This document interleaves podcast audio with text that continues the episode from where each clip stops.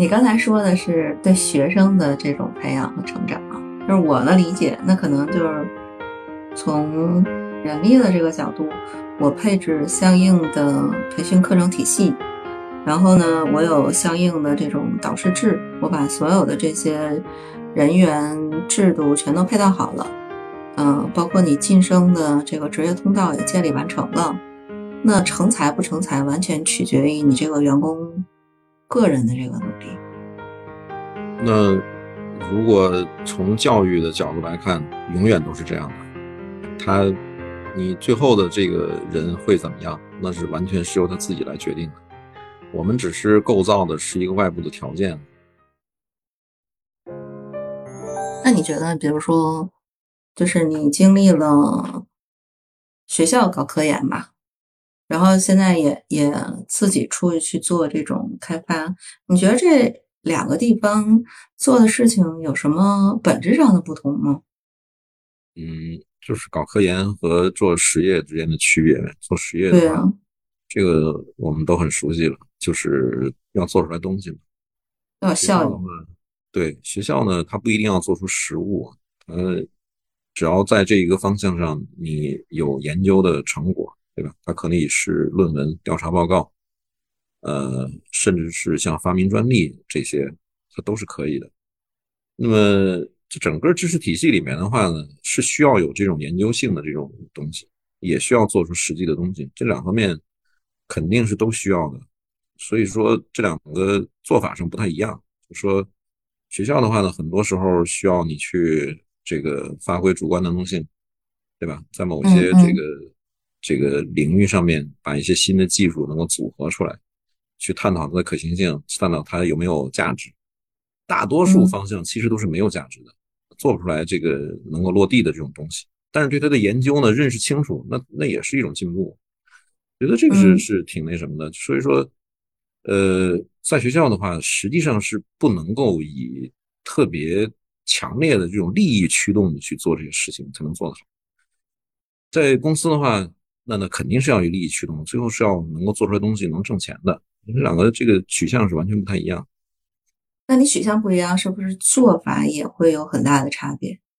做法，呃，那当然确实也不一样。那学校里面的话，那很多时候是需要自己去这个想出来一个点子，是吧？这个方向这么组合，看看能不能能够这个有一些什么成果，有一些这种。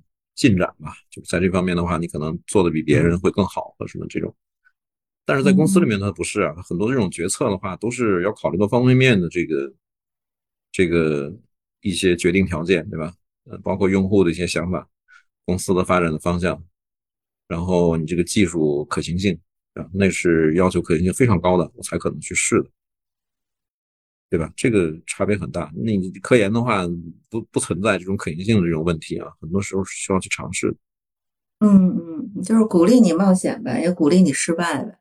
对，当然我说的也是比较理想化的。学校现在的很多时候，它其实也是 受受这个利益驱动很大，因为这个对于发展中国家，我觉得这个也是正常的，对吧？在刚开始发展的时候，很多时候并不是说完全出于玩的这个目的，就是我一直说这个。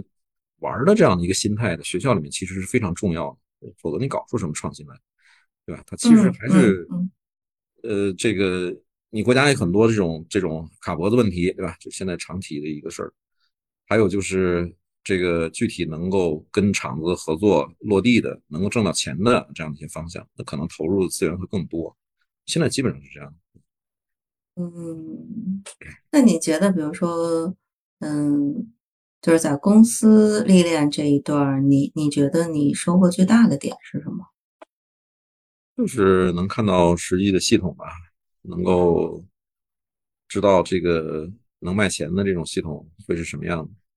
但是我感觉我在公司待的时间还是太长了，应该早一些出来。待了多久啊？你我从两千年，两千零二十年，二零一七年才走，整个十七年的时间。其实没必要，我我就待到十年左右就差不多了。当时也是我这个在学校呢，是属于不知道要做什么，刚开始毕业的时候，那么也是跟着这个这个领头的啊来到了公司里面，那就是有什么事情做什么事情，这样。所以呢，就是因为之前没有正式的去参加过一些工作的这种，也不知道具体应该处于什么样的一个状态才是最好的一个状态，那就那就一直这种状态下来嘛，也没有什么。但是在公司里面的话，你也有这种感受，是做技术的话，就像你说的，基本上不太可能，呃，到一个很高的一个层次，到这个总工这一层面，基本上技术这个路线已经到头了。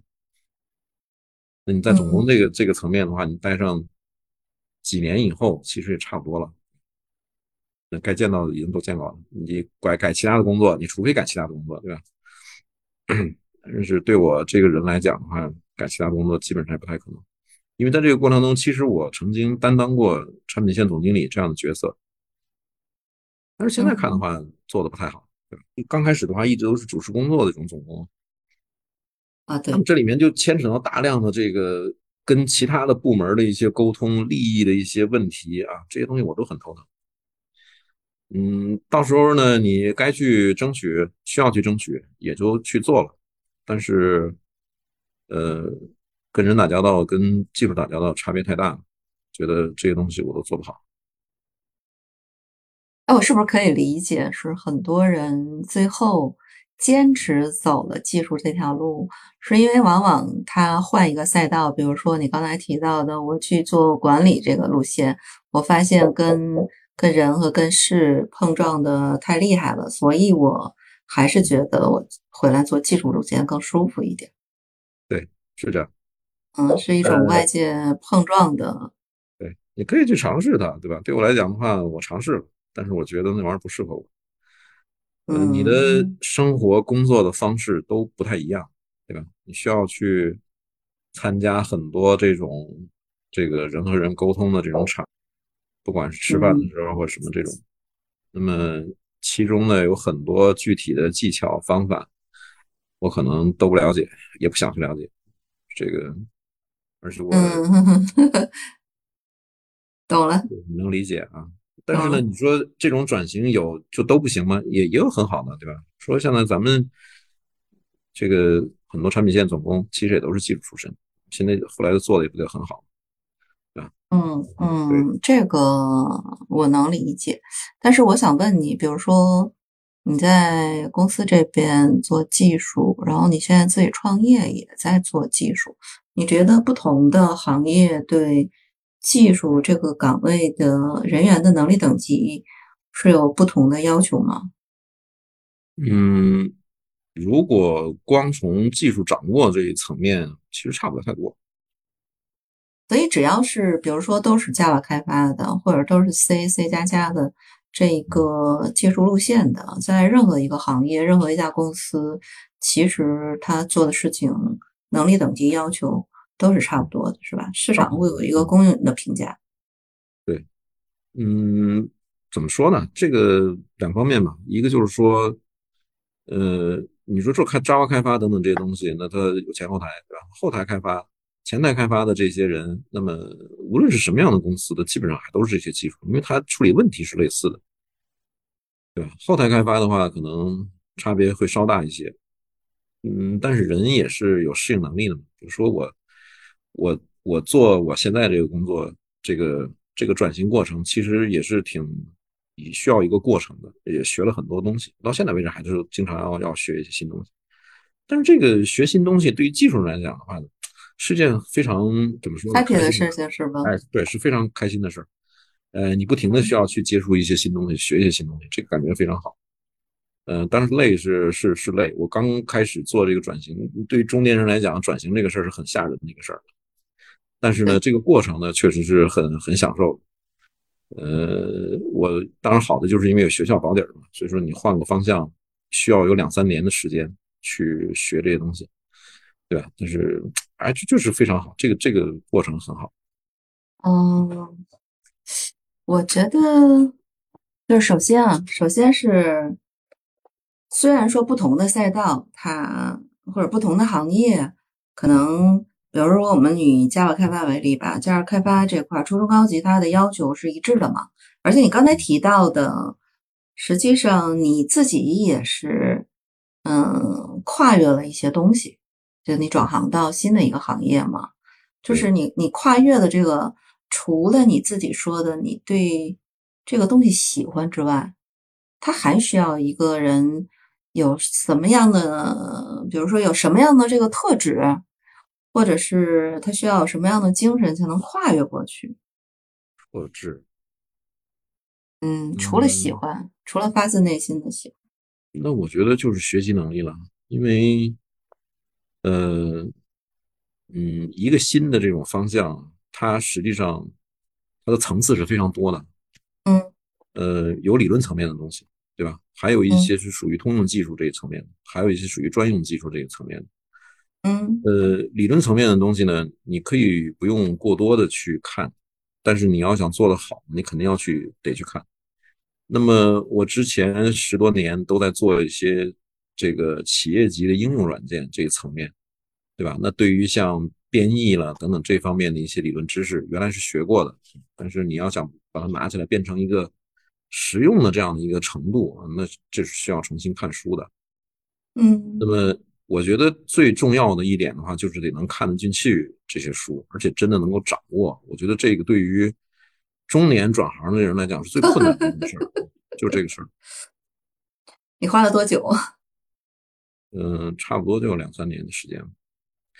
但是你说它底层的，比如专业技术这一层面，那那还是那些东西啊，对吧？你说有 Java 开发、C 语言开发、C 加加。对吧？可能会用到一些稍微特殊一点的技术，但是基本上都差不太多。这个部分是最容易的部分。呃，如果说你只是想做一个低层次的这样的一个转行者，那就学最底下这一层就就够了。高层那些技术已经有人帮你做好设计了，你照着做就完了，对吧？你想多了解一些，像我肯定是不成，必须得要去研究这些理论，呃，那肯定是玩不转的。你要去做开发设计是吗？对啊，我你要去领着学生去做这个事情，不可能说你只懂具体的技术，那肯定不成。你还期望学生要在这个基础上去做一些研究，那你更得有理论才行。嗯，懂了。那比如说，嗯，是不是不同的行业对就是人员晋升的等级标准要求也会有不一样？晋升等级，比如说，你看在公司这块儿，嗯，有可能他有一些项目的履历吧，是吧？嗯，比如说技术人员的这个成长要经过很多的这个项目，嗯，然后去看他代码开发的水平、设计的能力等等等，这也就是一个通用型的一个标准呗，每家公司应该都差不多。嗯嗯，那就是你刚才学到的，就说到的那个。学习能力，持续的学习能力。对，嗯，其实走走技术这条路，我觉得是活到老学到老的这么一个地儿。对，就是你你必须得对学习有兴趣才行，要不然其实是坚持不下去的。对，这个你等级划分的话，都是按结果嘛，你掌握哪些东西，做过哪些项目。这么去划分等级的，但是你的学习的话，其实是促成这个结果的背后的这个因素。那么这个人在这一方面能做到什么程度，那是取决于他的学习能力。你刚才说的是对学生的这种培养和成长啊，就是我的理解，那可能就是从现在管人力嘛，那就是人力的这个角度，我配置相应的培训课程体系。然后呢，我有相应的这种导师制，我把所有的这些人员制度全都配套好了，嗯，包括你晋升的这个职业通道也建立完成了。那成才不成才，完全取决于你这个员工个人的这个努力。那如果从教育的角度来看，永远都是这样的，嗯，对吧？他。你最后的这个人会怎么样？那是完全是由他自己来决定的。我们只是构造的是一个外部的条件。就主观能动性在他自己嘛。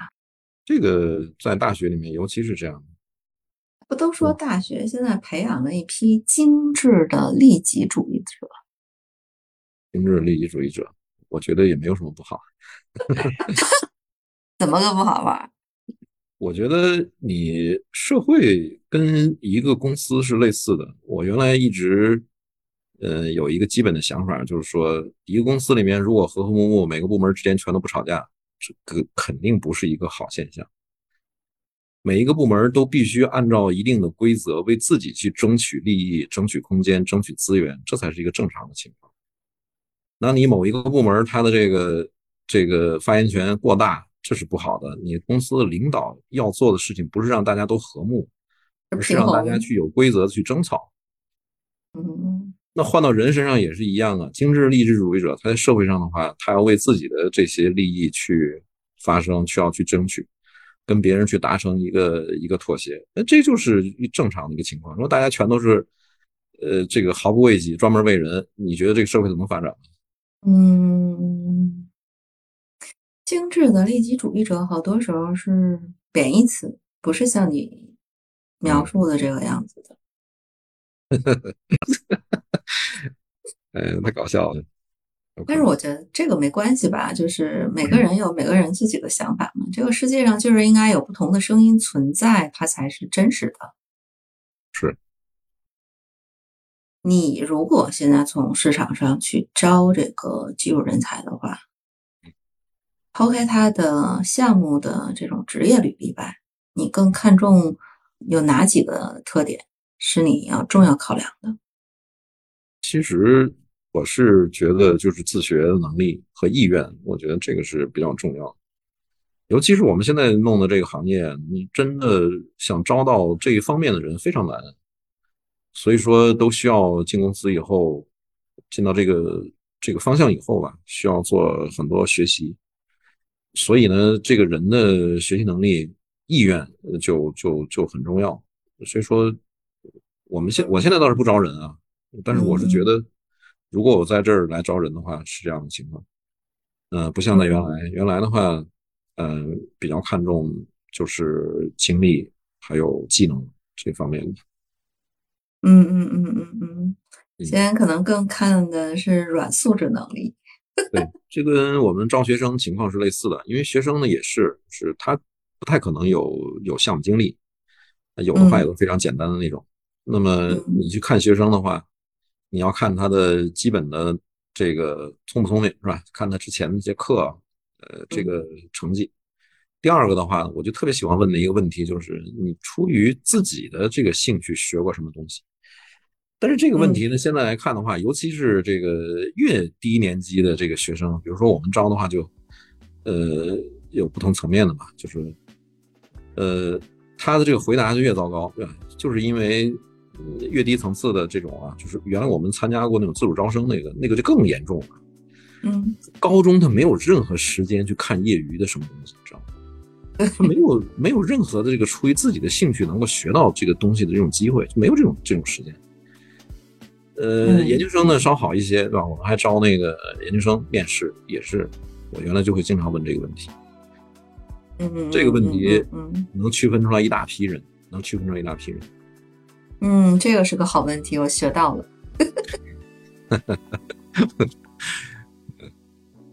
这个以后面试的时候，我也会去问这样的一个问题。嗯，这个不错。那你准备干一辈子技术呗？现在看是这样的哦，就是以后脑子转不动了再说呗。哎，是。哎呀，今天很高兴啊，跟老树这个去聊了这么多。嗯，难得呀，这么久，然后就线上见，真是。等以后有机会吧，有机会线下再说吧。嗯，好的。好的，那今儿今儿就聊到这儿吧，咱们跟小耳朵们说声再见吧。好，嗯，拜拜，拜拜拜拜，再见。